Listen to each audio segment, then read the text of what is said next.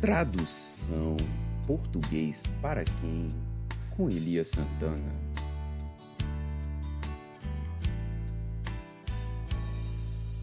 Sorry, Sofre. Eu fui até sua casa e cansei. Eu estou com uma coceira no pipiu. Gosto muito de chantilly. Enquanto você sofre. Enquanto você sofre.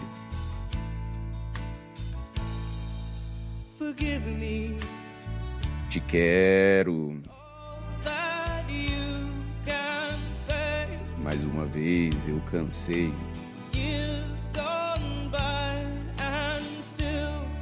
Ai que frio no pipiu. Gosto muito do seu corpo coberto de chantilly. Gengivite.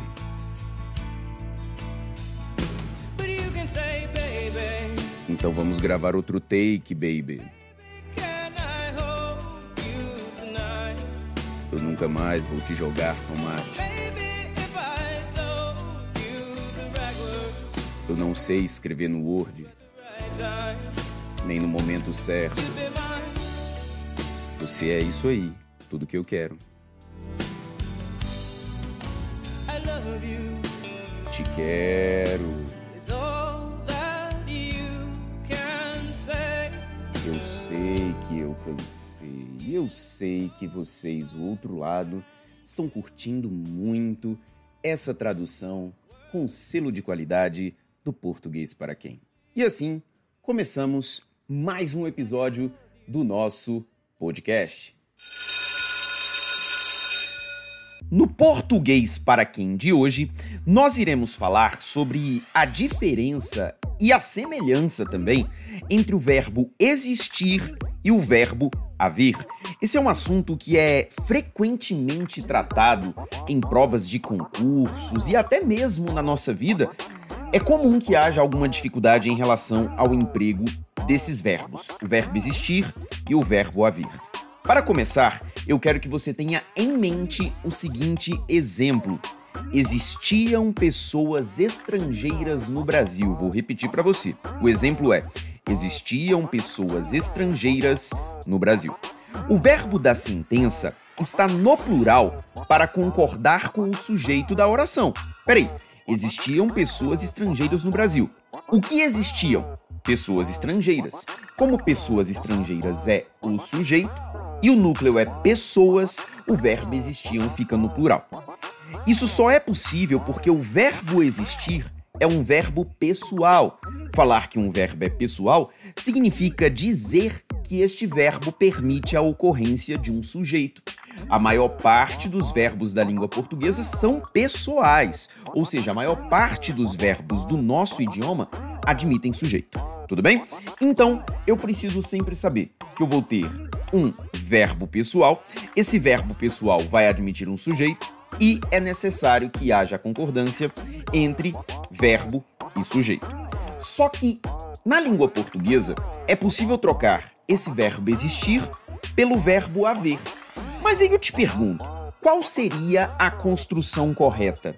Havia pessoas estrangeiras no Brasil ou haviam pessoas estrangeiras no Brasil? Agora eu quero saber em relação ao emprego do verbo haver.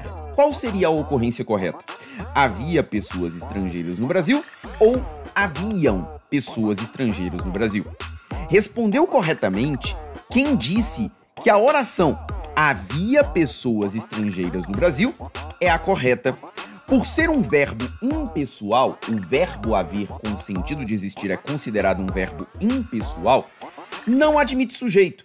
E por esse motivo, ele só pode ficar no singular. Ah, Elias, mas na frase existiam pessoas estrangeiras no Brasil, pessoas estrangeiras era o sujeito. E na frase havia pessoas estrangeiras no Brasil, qual vai ser a classificação sintática de pessoas estrangeiras? Pessoas estrangeiras passa a ser um objeto direto, beleza? Então o que deve estar na sua mente em relação à diferença e à semelhança do verbo haver e do verbo existir? nós podemos, na língua portuguesa, usar o verbo haver com o sentido de existir. Mas é importante que você saiba que o verbo haver com o sentido de existir é um verbo impessoal. Se ele é impessoal, não admite sujeito. Se ele não admite sujeito, ele só pode ficar no singular. Portanto, se eu tenho uma sentença como haviam pessoas, perdão, uma sentença como existiam pessoas estrangeiras no Brasil, ao substituir o verbo existir pelo verbo haver, a forma correta será havia pessoas estrangeiras no Brasil. Elias, e se por acaso a sentença escrita for haviam pessoas estrangeiras no Brasil? Nesse caso, você tem uma sentença agramatical, uma vez que ela não é dotada de correção. Tudo bem? Então, sempre que eu trocar o verbo existir pelo verbo haver, eu preciso me lembrar de preservar este verbo haver no singular. Agora, meus queridos, nós vamos para as dúvidas da audiência, as dúvidas que me foram enviadas lá na caixa de perguntas do meu Instagram na última quinta-feira. A primeira pergunta vem de Roberto Silva Muniz, que falou o seguinte: Elias, qual gramática você indica para quem está começando a estudar? Eu indico algumas gramáticas, só que eu sempre lembro a pessoa que vai comprar essa gramática que procure uma obra didatizada. O que significa isso? Procure uma obra que é feita para ensinar. Com essa finalidade, eu recomendo para concursos públicos a gramática para concursos públicos do meu amigo Fernando Pestana e também a gramática do professor Rodrigo Bezerra, que o nome, cujo nome é Nova Gramática da Língua Portuguesa para Concursos. Então, você pode pegar uma dessas duas obras para que você possa fazer a sua preparação. Também indico outras duas obras, só que essas não são voltadas para concursos públicos, mas são excelentes para que você inicie os seus estudos gramaticais. A primeira delas é justamente o curso prático de gramática do professor Hernani Terra, que é uma obra bem legal, uma obra bem interessante para que você pratique gramática, e também a gramática reflexiva do Cereja. É outra obra bem bacana para que você comece os seus estudos gramaticais. A próxima pergunta veio da Gileide quase Gillette. Olha só, estou estudando para carreiras fiscais e não vi seu curso na plataforma do GRAN. Os meus cursos todos estão na plataforma do Gran Cursos Online. E se você quiser encontrar o meu curso isolado, vá ao meu site profeliasantana.com.br, procure por meus cursos e lá você vai encontrar todos os meus cursos isolados. Ah, se você é assinante limitado do Gran Cursos Online, não é necessário adquirir o curso mais uma vez. Essa pergunta que é bem legal, Elsa.maria, que fala o seguinte: ao trocar uma conjunção adversativa por uma concessiva, a correção gramatical é mantida? Detalhe super importante, porque conjunções adversativas e conjunções concessivas servem para marcar a oposição de informações. Isso é ponto pacífico. Todavia, a estrutura oracional dessas construções é diferente. Uma conjunção adversativa participa de uma oração coordenada, ao passo que uma conjunção concessiva participa de uma oração subordinada. Então, só trocar uma conjunção pela outra não preserva a correção gramatical. Se você quiser, por acaso, fazer uma construção gramaticalmente correta, não, não é possível apenas trocar a conjunção, mas também é necessário reformular a oração, sobretudo o tempo e o modo verbal. Agora uma pergunta bastante curiosa que veio da Soraya Trajano, que falou o seguinte: Elias, qual a grafia correta? Entubar com a letra E ou intubar com a letra I? E eu sei o motivo pelo qual a Soraya e tantas outras pessoas têm essa dúvida. Porque é comum hoje nos noticiários televisivos ou até nos jornais impressos ver a palavra intubar com i ou intubação com i. Vamos ao comentário linguístico. Linguisticamente falando, ou seja, do ponto de vista da língua portuguesa, a única palavra existente é com a letra E, ou seja, entubar, entubação. Dessa forma, com a letra I. Mas existem também, além dos vocabulários da língua portuguesa, vocabulários técnicos. E dentro do vocabulário técnico da medicina existe a palavra intubar com i, intubação com a letra i. Portanto, qual que é a ideia? Existe um vocabulário técnico, que é intubar com a letra i, intubação com a letra i. Existe o vocabulário oficial da língua portuguesa, que é entubar com e, entubação com a letra e. Qual que seria o procedimento correto? Se eu estou redigindo um documento, ou se eu estou redigindo uma monografia, uma dissertação de mestrado, uma tese de doutorado da área de saúde, é totalmente plausível a grafia intubar com i, intubação com i. Mas se estamos fazendo uma comunicação, se a intenção é fazer uma comunicação a nível nacional, deve-se prezar por aquilo que é de uso nacional, aquilo que é de uso corriqueiro. Portanto, a recomendação seria usar entubar com a letra I, perdão, entubar com a letra E ou entubação com a letra E e não com a letra I. Mas, volto a dizer, intubar e intubação com a letra I existem na no grupo de palavras no léxico médico, no léxico da área de saúde.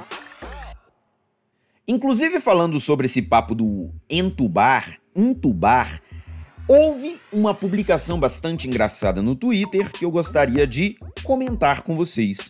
Alguém bastante chateada com essa situação publicou o seguinte no Twitter: Pelo amor de Deus, mediciners, alguém me explica por que é entu- intubar e não entubar? Intubar não parece uma palavra que existiria na língua portuguesa, mas todo mundo fala assim e eu sempre quis saber o porquê. Aí alguém, educadamente, veio e fez o comentário. Entubar, com E, seria colocar a pessoa dentro de um tubo. Intubar é colocar o tubo dentro da pessoa. Os prefixos Os prefixos em e in são, respectivamente, para o que é realizado externamente e internamente ao corpo. Aí alguém, educadamente, veio e fez o seguinte comentário: Uau! Então enrolar seria eu dentro da rola e enrolar seria a rola dentro de mim. Ai, ai, ai. Aí alguém veio na sequência, porque Twitter é terra sem lei e falou assim: caralho, a mina transcendeu, mano. Mas mereceu, né? Mereceu.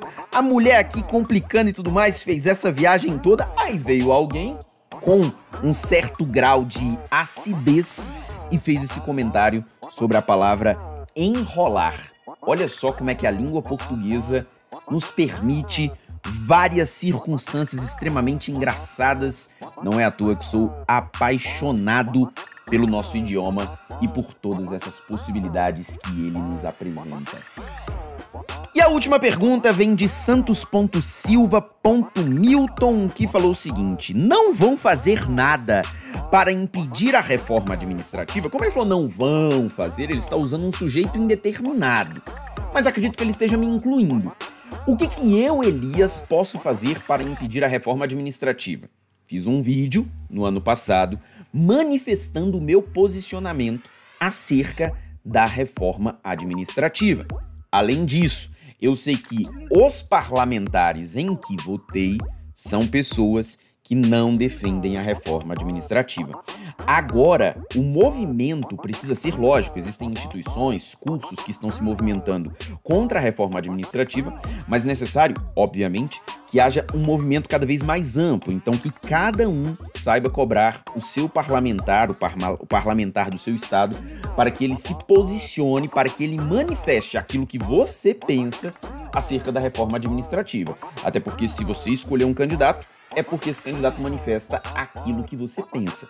Então, é importante que você cobre o seu parlamentar.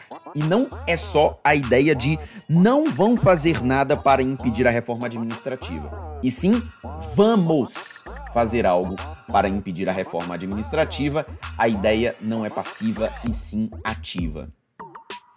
E dessa forma, meus queridos, terminamos o nosso PPQ de hoje. Espero que vocês aproveitem bastante e na semana que vem nós nos encontramos nas principais plataformas de podcast disponíveis no Brasil e no mundo. Um forte abraço, beijos e até semana que vem.